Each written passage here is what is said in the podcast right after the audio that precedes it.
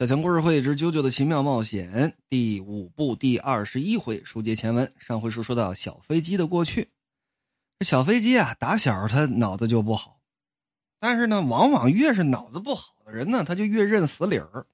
比方说，自己啊有这么一个混社会的小大哥，可能也就十岁出头，你你也染个黄毛，你染个黄毛，你跟我一样，咱是好兄弟，好兄弟让我染就染吧。这是哥们义气啊！结果第二天突然来了警察，你这臭小子啊，犯了案了，知道吗？送你进少管所。于是十岁的纳兰家就这么进了少管所，还不知道自己做了什么。进去之后，那个我打听打听，我犯什么事儿了？染一黄毛不至于这么大罪过吧？仔细打听了，原来啊是有位老太太的家里进了小偷，老太太因为看到了这个小偷。而被这小偷狠狠的打了一顿，而事情不知道为什么莫名其妙的就变成了犯人是纳兰家。老妇人用非常愤怒的声音在法庭上作证，说就是这个金发的小鬼，没错，就是他。哎呀，这纳兰家还没醒词呢，他就隐约觉得我的好朋友是犯人，我哥们把我给卖了，不能，这这江湖义气那是第一位的，对不对？我这么想，我的哥们儿那就不对，所以他马上打消了这个念头。过了一年，等他十五岁的时候离开少管所，纳兰家的眼睛得了严重的眼病。他不仅不认罪，还保持沉默，于是经常遭到警察的殴打，以至于眼睛里进了细菌，总是治不好。等他回到城里的时候，有这么个奇怪的传言，可就在小流氓当中传开了，说这纳兰家你知道吗？他得这病啊是遗传的。遗传自母亲，而且会传染，只要靠近他就会染上，千万别靠近他。这话是谁传出去的呢？他终于理解了，他只跟那个所谓的好朋友说过自己母亲的病史，原来是他在行凶之后把锅甩到了自己身上。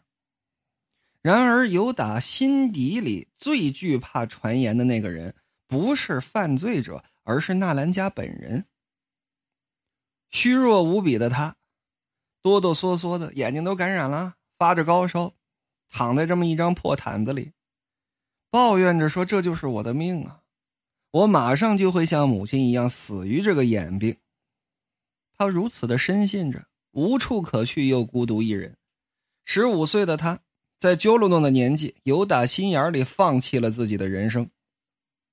而就在这个时候，就在有一天。纳兰家在垃圾箱里翻吃的的时候，顺带一提，这眼病还没好呢。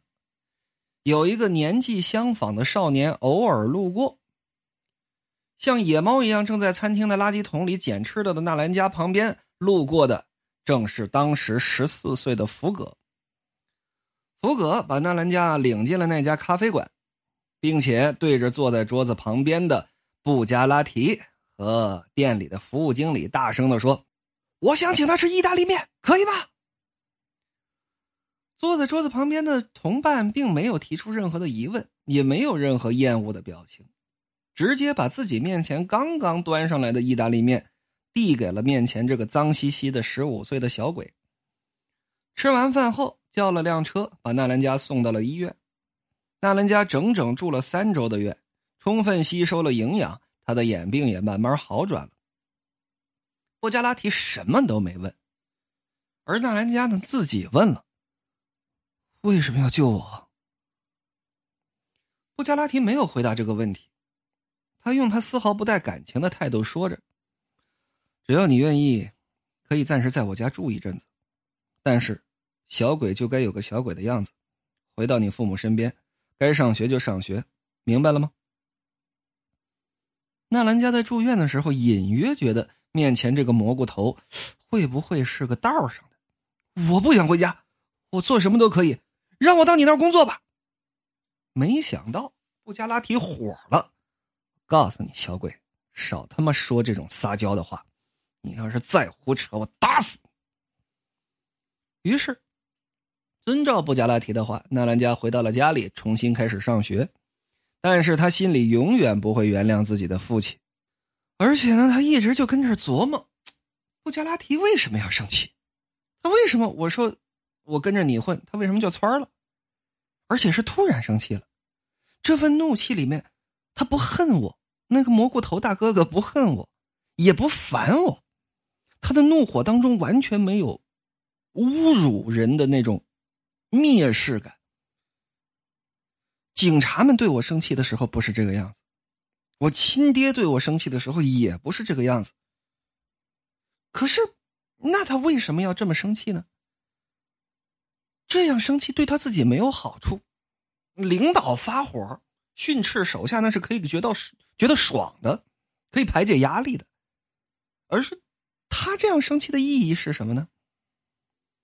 但是，我为什么又有一种异样的感觉？我看到这个男人在为我而生气，我为什么感到很开心呢？越这么想，纳兰家越想为这个蘑菇头工作。男人就应该追随这样的男人。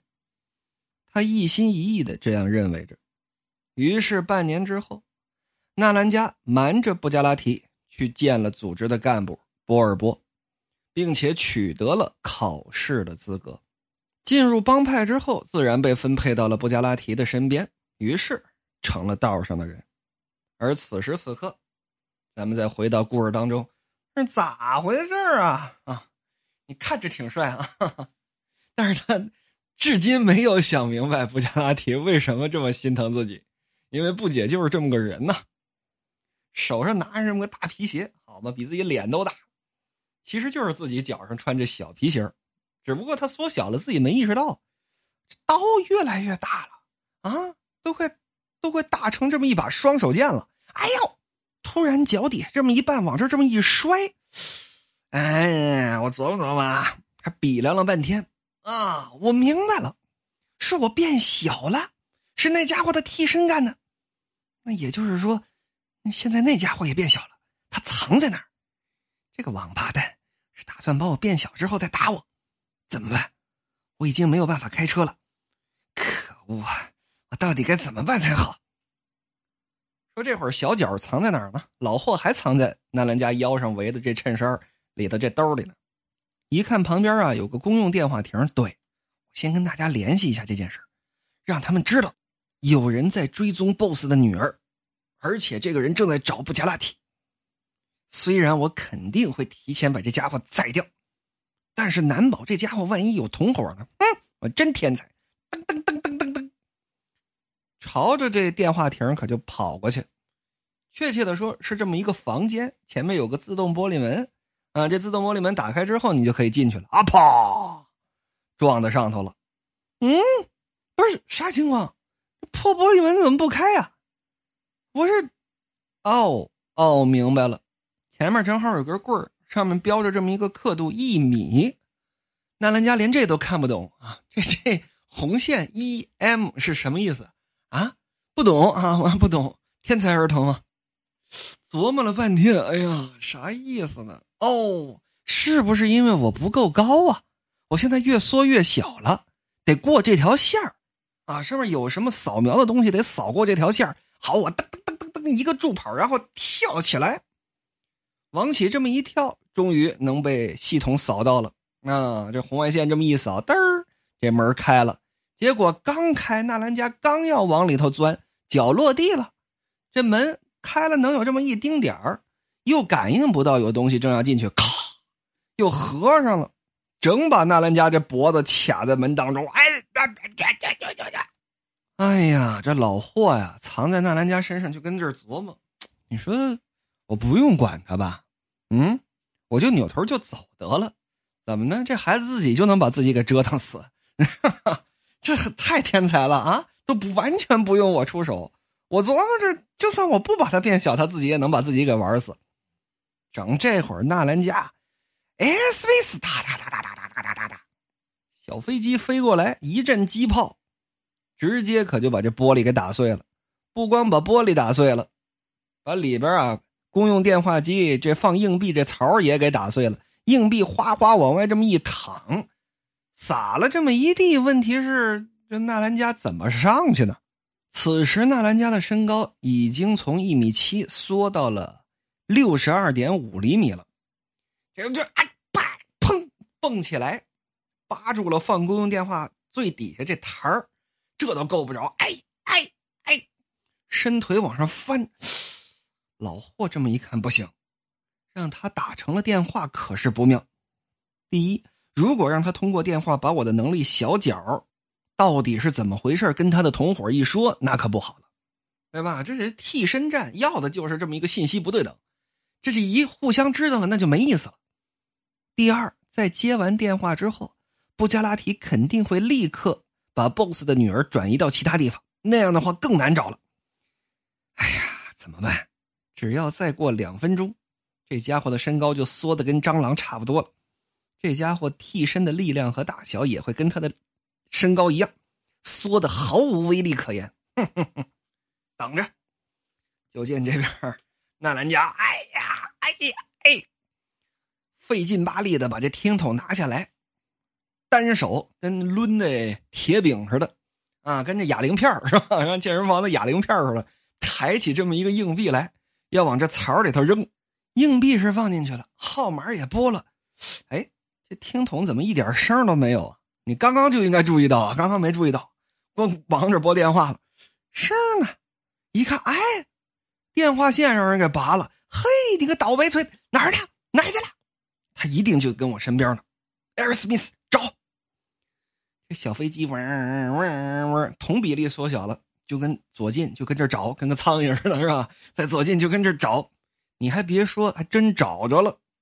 这位啊，稍稍老霍啊，稍稍在这衬衣里头这么一探头，小飞机立刻就看见了，视觉是同等传输的呀。就见那人家伸手这么一掏，砰，可就把老霍由打腰间围着这衬衫兜里头可就给拽出来了。你就跟这儿呢，是吧？小飞机打死他，艾尔斯密斯，他他他他。一串机炮打过来，当时砰的一下，可就给打碎了。说把老霍这脑袋打碎了没有？等到纳兰家再张手的时候，嗯，手上握着不是老霍，是什么呀？是一支圆珠笔。这圆珠笔已经给打了个稀烂。说这是怎么回事啊？不得不说，荒木老师这个想的太妙了。你说怎么琢磨的呢？说这老霍是怎么跑的呢？老霍啊，在自己变小的时候，随身带了这么一支圆珠笔。这圆珠笔啊，是可以摁的那种啊，这笔尖是可以伸缩的这种，嘎嘣嘎嘣嘎嘣就能摁的那种圆珠笔。因为自己这个能力在变小的时候几乎毫无抵抗力，那怎么办呢？哎，就拿这圆珠笔来做自己保命的道具，跟着自己一块变小。一旦遇到危险的时候。拿脚一踩圆珠笔，这笔末端这弹簧嘎嘣嘚儿，这位可就弹出去了。那说弹出去这劲儿有这么大吗？那这个呢，就肯定属于漫画的夸张了。但是，各位可别小瞧了圆珠笔这弹簧往外弹的这一下。不知道各位在上学的时候有没有上课不听讲，闲着无聊玩点什么，是吧？而小强我是玩过，是吧？拿这小纸团啊，卷子四张纸揉成这么一个。芝麻绿豆大小，绿豆吧，别芝麻啊，绿豆大小这么一小纸团然后摁在这圆珠笔这弹簧上啊，旁边斜对棍可能坐着一妞是吧？拿这小纸团照他这脖子，嘣这么一弹，讨厌！扭头一看谁呀？哼，咻！在上课无聊之时，看看姑娘巧笑亮兮，哎呀，相当是不错的啊，相当不错的。当然了，也有可能呢，弹的劲儿大了啊，弹到老师脖子那儿去了啊。那二百斤的老师就过来，啪一大嘴巴子就撤过来了，也未可知啊，也未可知。总之这劲儿是正经不小的，当然肯定有漫画夸张的表现就是了。总之，把老霍直接可就弹到马路上。哎呦，老霍长出一口气，幸好我留了这么一手啊，要不然可就让他给打死了。得了，我就跟这儿躲着吧，躲两分钟，他变得跟我一样小，甚至比我更小了。然而。正跟这儿躲着呢，躲哪儿了？躲在这么一个圆形路牌的后头了。就是第三部结尾，哟西，就用这个东西去切掉成太郎的头发啊，就那东西。结果刚跟这趴了不到五秒钟，就觉得耳后恶风不善，不对劲儿，赶紧松手。这么一松手也晚了，踏踏，胳膊上让航空史密斯啊给打了这么两枪。紧跟着自己一松手，这不掉下来了吗？这块路牌哒哒哒哒哒哒哒哒哒，直接让航空史密斯可就给打成筛子了。发现的我呀？我都躲得这么隐秘了，我本身就变得这么小了，我跑吧，落在地上，噔噔噔噔噔噔，就跟这儿跑，没用。航空史密斯跟的这个紧啊，这机炮哒哒哒哒哒哒哒就跟这儿打。这航空史密斯没有子弹限制吗？那应当是没有子弹限制了。眼看着避无可避了，这可怎么办？叫了这么一声“小脚”，就见他的替身第一次出现，拿手啊歘这么一划。你还真别说，这替身呢劲儿倒是不小，怎么呢？愣把这汽车的车胎呀给划爆了。虽说，嗯，官方给的数据呢，小脚的破坏力是 D 啊，但是呢，小脚的手指头是个钩子。从替身的这个画上可以看出来啊，我这边没有办法形容，还是劳烦各位评论区的大官人给贴一下啊。总之，这么一钩子把一个车胎给划爆了，呲儿，气儿往外这么一窜。靠着这个气儿，把自己一下子可就冲出去五六米，瞬间脱离了航空史密斯的视野范围。说他躲到哪儿去了？躲到这么一个地沟口，扒着这井沿儿，跟上面看着航空史密斯，嗡嗡嗡，跟上边找，纳了邪门了。他怎么发现我的？